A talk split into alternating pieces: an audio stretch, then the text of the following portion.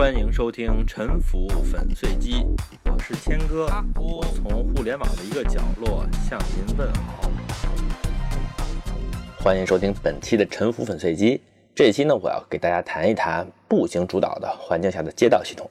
街道系统它首先要追求的美德呢，就是效率 （efficiency）。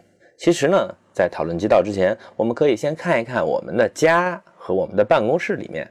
在家里呢，一般离卫生间比较近的卧室呢，就是主卧；远一点呢，就是次卧。会议室呢，在公司里一般都设置在领导的办公室附近，一般呢离领导就几米。这种近就是一种特权的体现。一个女孩子请自己的丈夫或者是男朋友走几米去关一下灯，或者呢去替你拿一下几米之外的遥控器呢，这也能体现出一种被宠爱的特权。比较四通八达的户型设计呢，被认为是比较先进的。比如卧室有一个门通向客厅，一个门通向阳台，而阳台呢又能连通几个卧室和客厅，这样呢在家里增加了很多捷径，在几个房间之间走来走去呢更加的方便。当然了，一个家庭的房屋里面也不可能通道太多，以至于没有什么地方能摆放东西，毕竟通道是占据空间的。设计师在设计户型的时候，一般都懂得对几米、几厘米的距离锱铢必较。这样的匠心呢，当然也应该体现在城市里面。在一个追求效率的城市里，各种道路越是四通八达，充满了捷径，越不需要绕道，越能节省时间。户型和城市这两者在这方面的原理是完全一样的。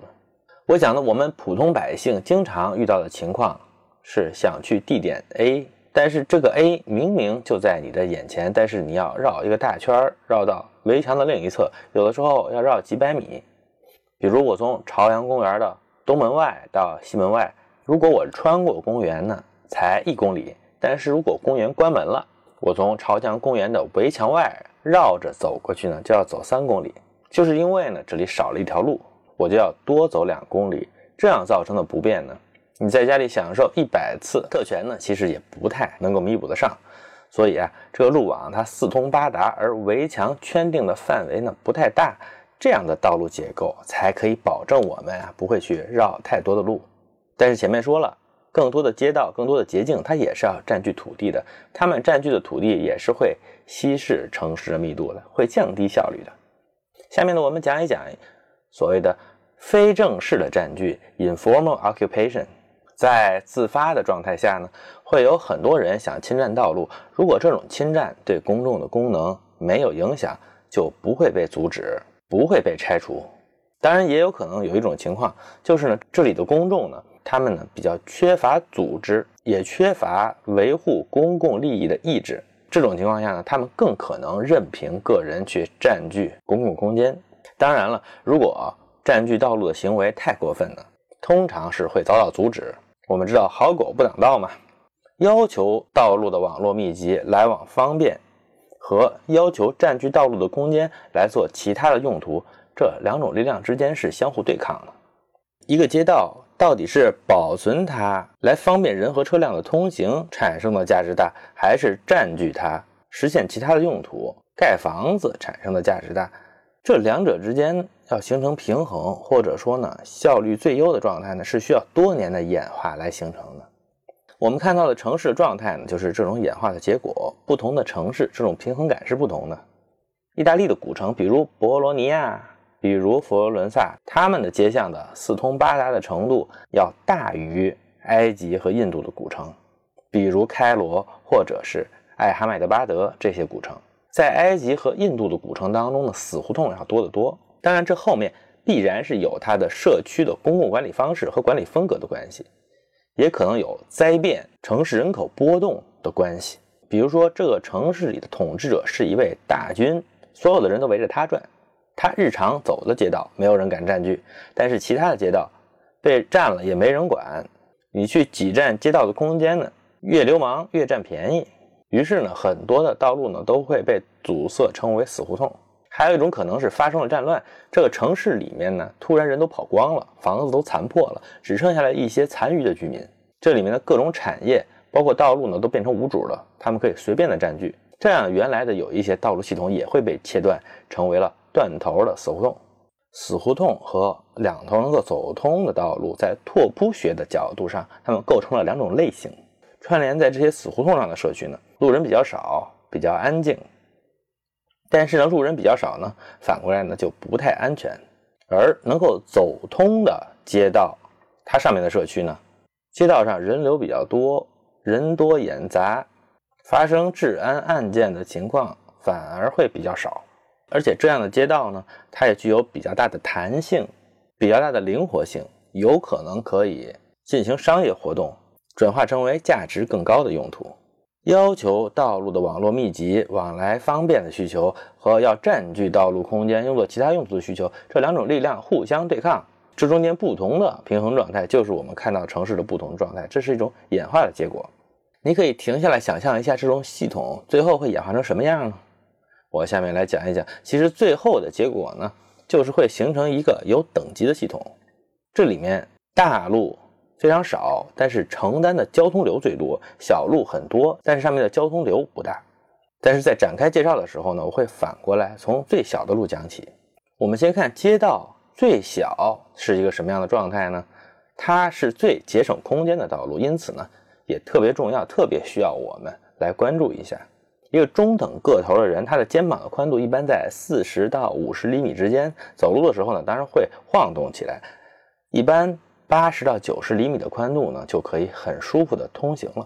八十到九十厘米呢，也足够两个相向而行的人比较紧张的交错。也就是说，两个人迎面走来，他们错开身子通过是没有问题的。所以呢，街道最小的宽度的下限就是八十到九十厘米。这是中世纪的狭窄的小巷常见的宽度，在孟买的棚户区，这样的街道呢是非常普遍的。北京的旧城有一条挺重要的胡同，叫做前市胡同，它的宽度呢也只是八十厘米。在东京的吉祥寺的口琴横丁这个商业街，这里面开店铺的小巷呢，也就比这个稍微宽那么一点点。在伦敦的市区呢，今天呢仍然有一些这样的小巷。这其实呢，也是咱们家里边门和通道的宽度。如果城市里都是八十厘米的小巷呢，当然就可以节省很多的空间啊。事实上，在印度古吉拉特的艾哈迈德巴德，或者是埃及的开罗，在这些太阳特别晒，而私宅的区域又不需要经常有货物运输的地方，确实多数的街巷就是这样的小巷。当然，这种街巷也有很明显的不足。我们在街道上经常不是一个人，而是和亲人朋友并肩而行的，来进行交谈。这种需要是经常有的。所以呢，特别小的小巷呢，它虽然特别的节省空间，但是在社交功能方面就不够理想了。这种小巷呢，也不能走载重的马车，对于货运搬家都不太方便。其实呢，对于改建房屋时候运输物料、运输建筑材料也是不方便的。此外呢，没有天井或者院子的房屋呢。需要靠街道这一侧来开窗来采光，如果这个街道太窄呀，采光效果就非常的差。所以呢，这种一米以下的小巷虽然它普遍存在，但是其实它不是城市里最主流的街道。一个比较好的商业街道呢，它需要允许有两对儿，也就是四个人，他们并肩而行的行人呢，可以交错而过，而且他们之间呢，还应该或多或少有一点点余量，而以免呢互相碰撞。此外呢，这个商业街道的店铺是要开门进出客人的，所以呢，这个店的门口啊，实际上也需要一点空间。这些呢，他们加起来大概需要一个三米左右的宽度。在北京，一个三米宽度的胡同呢，是一个中等偏窄的胡同。在上海呢，传统社区叫石库门，这里面的里弄也分宽窄两种，其中比较窄的一种大概也是三米宽。三到四米的步行街道，并不像有些专业人士想象的那么窄。其实呢，马车或者是手推车是可以进入的。三到四米的步行街道，它的通行的净宽度远远大于一个现代地铁站安检通道的闸口的总和。你可以想象，有一个一个地铁站有四个安检口，每一个安检口的宽度也只不过是六十七十厘米，四个加起来宽度还不到三米。而地铁站的人流当然是非常大的。所以实际上，一个三米的宽度，它具有很强的行人通过能力，它可以承担高峰时段每小时几千上万人，全天有几万人的流量。比如说，像在威尼斯，它是全世界的一个一线的旅游城市，它的最主要的商业街，它的主它的主要的商业街呢，钟楼钟楼商业街的宽度也就不过如此，也是君士坦丁堡的世界级的大巴扎，它里面主要通道的宽度，同时呢，也是现代大商场里面常见的室内过道的宽度。三四米宽的步行街有一个问题，就是说，如果有几个人站在路上一动不动，他们在聊天，在讨论什么问题？比如说，我们要去北面吃肉夹馍呢，还是去南面吃炸酱面？当他们相持不下的时候，在这个时候呢，他们就会堵塞住一部分的道路，影响其他人的通行。因为这种停留它不是非常的符合公共礼节，所以反过来，为了不影响别人的通行呢，人们一般也不喜欢在这种路上停留。甚至呢，连乞丐都不喜欢在这里要饭。乞讨的人呢，他其实也是要考虑一下挡不挡大家的路的，因为呢，你挡路的这种行为呢，会引起大家的反感呢。这样的话，这样的话呢，也会影响乞讨的效果。所以，这种三四米宽的路，它的通行能力是没有问题的，但是呢，它不便于人们在这里聚集交往。所以，这种三四米宽的道路，它的街道空间的社交交易的功能是比较弱的。而且这种路上也不能让大车交错而过，不能实现特别方便频繁的货运。所以呢，一般城市里还会有更宽的街道来解决聚集和运输的问题。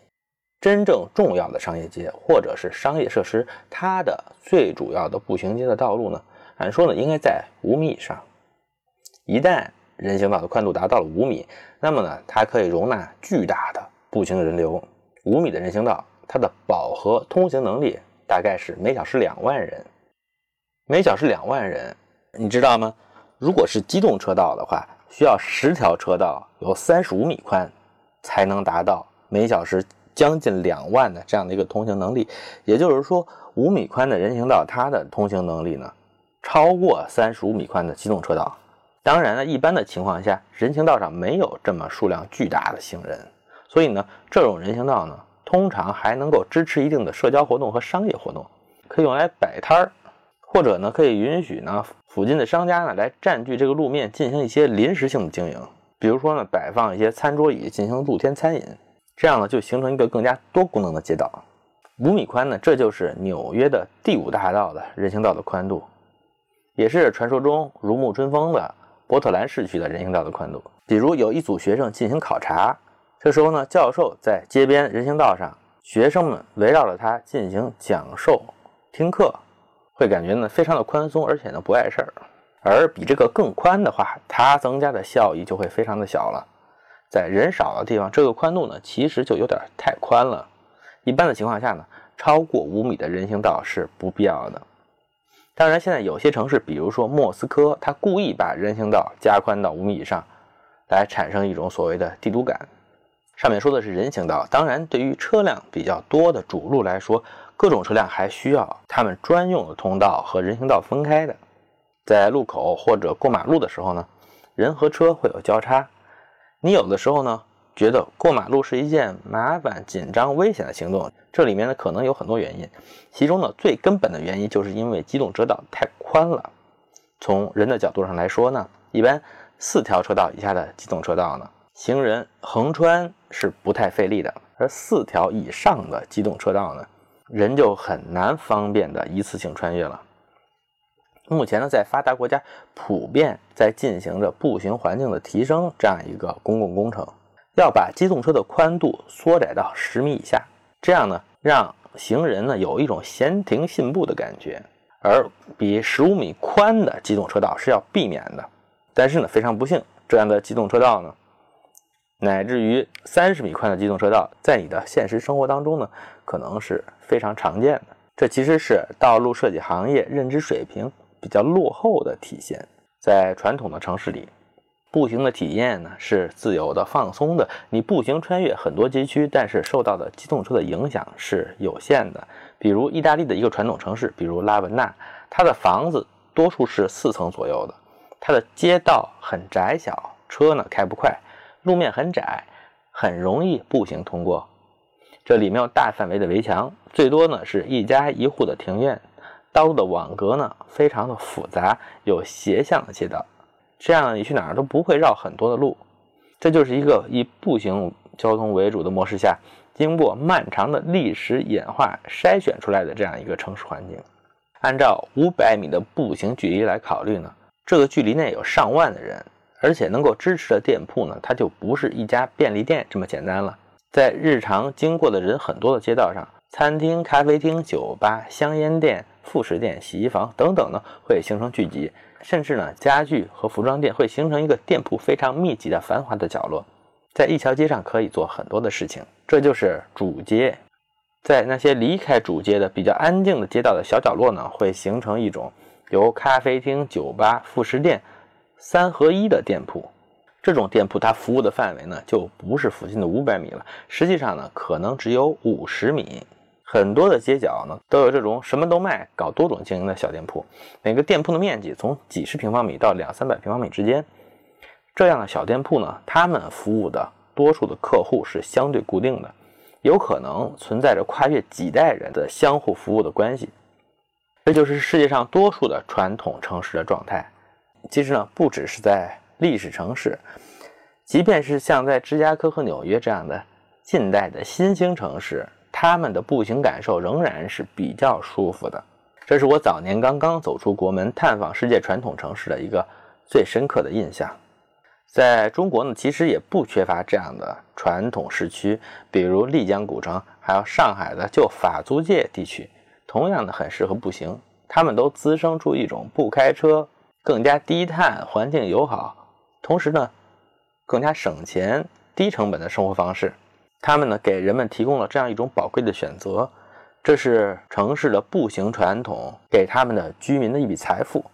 要保存这种财富呢，需要能够体会这里面凝固着的重要的知识，一种在有些地方被广泛的欣赏，而又极为惊人的，在另外一些地方遭到遗忘的知识。